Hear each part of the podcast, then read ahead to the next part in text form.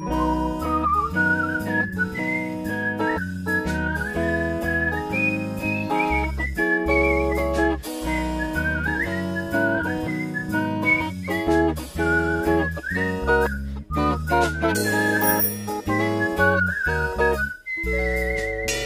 Campus-Spezialisten. Herzlich willkommen zum Podcast Die Campus-Spezialisten der Fachhochschule Potsdam. Wir sind Mara und Nicole und studieren Architektur und Städtebau. Wir wollen euch heute von der Bauaufnahme erzählen. Nicole, erinnerst du dich noch an, wie wir uns auf dem Campus bei der Bauaufnahme kennengelernt haben? Ja, sogar sehr gut. Wir standen mit vielen Kommilitonen und Kommilitoninnen vor dem Gebäude und haben uns alle vorgestellt und Smalltalk geführt. Alle dachten, dass wir am Anfang Zwillinge sind. Kannst du dich daran erinnern? Das war echt komisch. So ähnlich sehen wir uns gar nicht. Aber auf den ersten Blick kann man es schon denken. Ja, wir hatten ziemlich ähnliche Frisuren, Brille und zusätzlich die Maske. Ich kann es schon irgendwo verstehen. Nach und nach kamen immer mehr Studenten und später auch die Profs. Die haben uns eine kleine Einführung gegeben. Was mir in Erinnerung geblieben ist, ist, dass die Professoren und Professorinnen gesagt haben, dass die Freundschaften, die man bei der Bauaufnahme schließt, die dicksten fürs ganze Studium bleiben. Ich glaube, jetzt kann ich zustimmen. Kurz nochmal vorweg, was ist die Bauaufnahme? Die Bauaufnahme wird zwei Wochen vor dem eigentlichen Studienbeginn absolviert. Sie dient dazu, dass man einen genaueren Einblick bekommt, was alles auf einen zukommt. Auch wenn es sich manchmal so anfühlt, als wenn man ins kalte Wasser geworfen wird so werden in diesen zwei Wochen die grundlegenden künstlerischen Fähigkeiten vermittelt, die man im ersten Semester auf jeden Fall braucht. Nachdem wir uns auf dem Campus kennengelernt haben, bekamen wir eine kurze Einführung in das perspektivische Zeichnen, was danach auf dem Pfingstberg gebraucht wird, um dort Skizzen von dem Belvedere anzufertigen. Nächste Haltestelle Pushkin-Allee, Kolonie Alexandrowka. Fußweg zum Belvedere auf dem Pfingstberg. Footpath to the Pfingstberg Belvedere. Der komplette Jahrgang ist dann zusammen zum Pfingstberg hochgelaufen. Mit den Hockern, A2-Brettern und den Zeichenutensilien. Wir hatten größtenteils Glück mit dem Wetter. Unsere Profs haben erzählt, dass der Jahrgang vor uns die gleiche Aufgabe machen mussten, mit dem Unterschied, dass es geregnet hatte. Also mussten sie nicht nur das A2-Brett festhalten mit den Zeichnungen, sondern auch den Regenschirm. Zum Glück hatten wir nicht so viele Probleme. Ich hatte am Anfang große Probleme bei den Freihandskizzen und war echt am Verzweifeln. Ich dachte, ich bestehe die Bauaufnahme nicht und war super gestresst. Allerdings ist das Durchfallen bei der Bauaufnahme kein Problem. Man kann diese einfach wiederholen. Das hat uns damals allerdings keiner gesagt. Ich habe das erst kurz vor der Abgabe erfahren, das hat aber dann nicht mehr so den großen Unterschied gemacht. Am Ende der Woche kam es dann zur wirklichen Bauaufnahme. Die Bauten des Belvedere mussten abgemessen werden, in der Höhe und der Breite, sodass man einen detaillierten Plansatz des jeweiligen Bauteils anfertigen kann.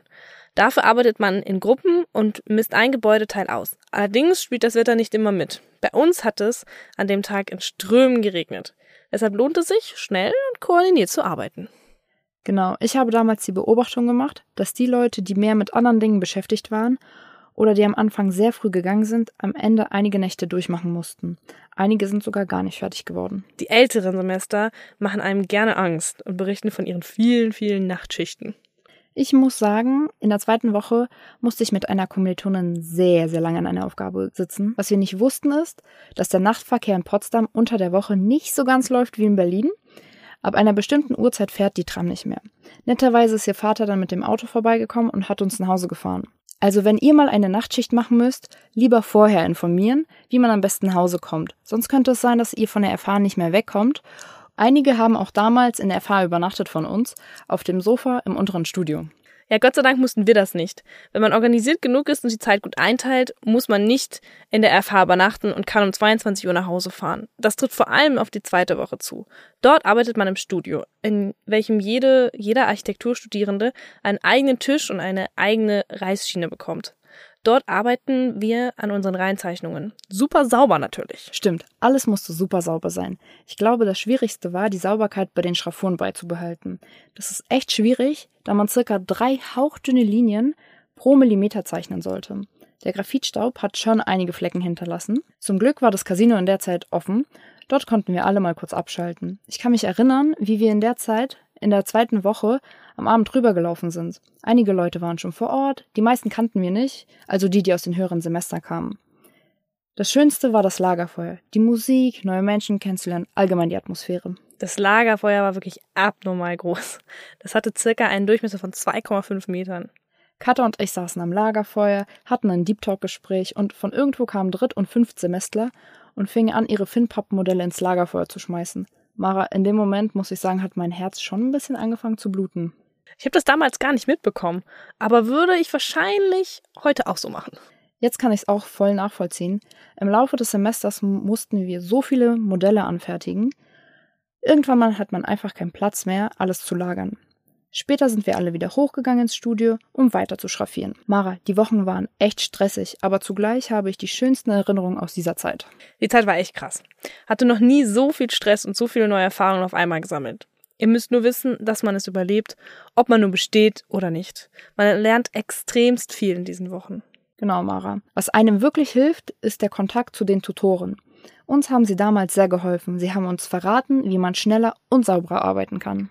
Für alle, die nicht wissen, was ein Tutor ist. Tutoren und Tutorinnen sind Studenten aus den höheren Semestern, die mit den Profs zusammenarbeiten und einem selber helfen. Ich erinnere mich, wie wir mit zwei von ihnen am letzten Tag der Bauaufnahme im Casino das Ende der Bauaufnahme gefeiert haben und noch nach Berlin feiern gefahren sind. Die guten alten Zeiten. Ich finde es gut, dass man so einen guten Draht zu den Tutoren aufbauen kann. Man sollte sich einen groben Arbeitsplan erstellen, was uns damals so produktiv gemacht hat, war die zeitliche Aufteilung zwischen Arbeiten und der Zeit, die wir uns genommen haben, alles neu auf der Fachhochschule kennenzulernen. Jedes Mal wollen wir euch ein weiteres Fach aus dem Studium vorstellen. Dieses Mal stellen wir euch Tragwerkslehrer vor. In dem Fach lernt man die grundlegenden Hintergründe des Tragverhaltens eines Bauwerkes kennen. Wie verhält sich das Bauwerk bei Wind? Wie wirkt die Schwerkraft des Bauwerks auf die tragenden Elemente wie Mauern oder Stützen? Wie weit kann ein Krakam rausragen, ohne zu kippen? Und was bedeutet das Drehmoment? Wir lernen also, wie unsere Bauwerke statisch funktionieren, beziehungsweise bekommen ein Gefühl dafür, ob unsere Tragkonstruktionen, die wir uns in unseren Entwürfen ausgedacht haben, halten werden. All das lernt man dort kennen. Das ist natürlich echt wichtig und man braucht es im Laufe des Studiums immer wieder. Das nächste Mal erzählen wir euch, wie wir das erste Semester fanden. Alles das, was zu meistern ist und was wir vielleicht hätten besser machen können. Das Fach, welches wir in der nächsten Folge vorstellen werden, ist Entwurf. Das ist eins der wichtigsten Fächer. Lasst uns gerne ein Abo da, um mehr zur Bauaufnahme und den Anfang des Architekturstudiums zu erfahren. Bei Fragen könnt ihr uns gerne per Mail an campusspezialisten.fh-potsdam.de schreiben. Hasta luego, amigos. Hey, amigas. Das war ein Podcast der Campusspezialisten der Fachhochschule Potsdam. Produktion und Realisation Zentrale Studienberatung der Fachhochschule Potsdam, Johann Frederik Paul und Zoe Rahnfeld. Redaktion Nicole Rommel und Mara Dürich. Artwork Lucy Herting. Danke auch an Gordon Barsch und Maria Büthoff für den Jingle. Eine Produktion der Campus Spezialisten 2022.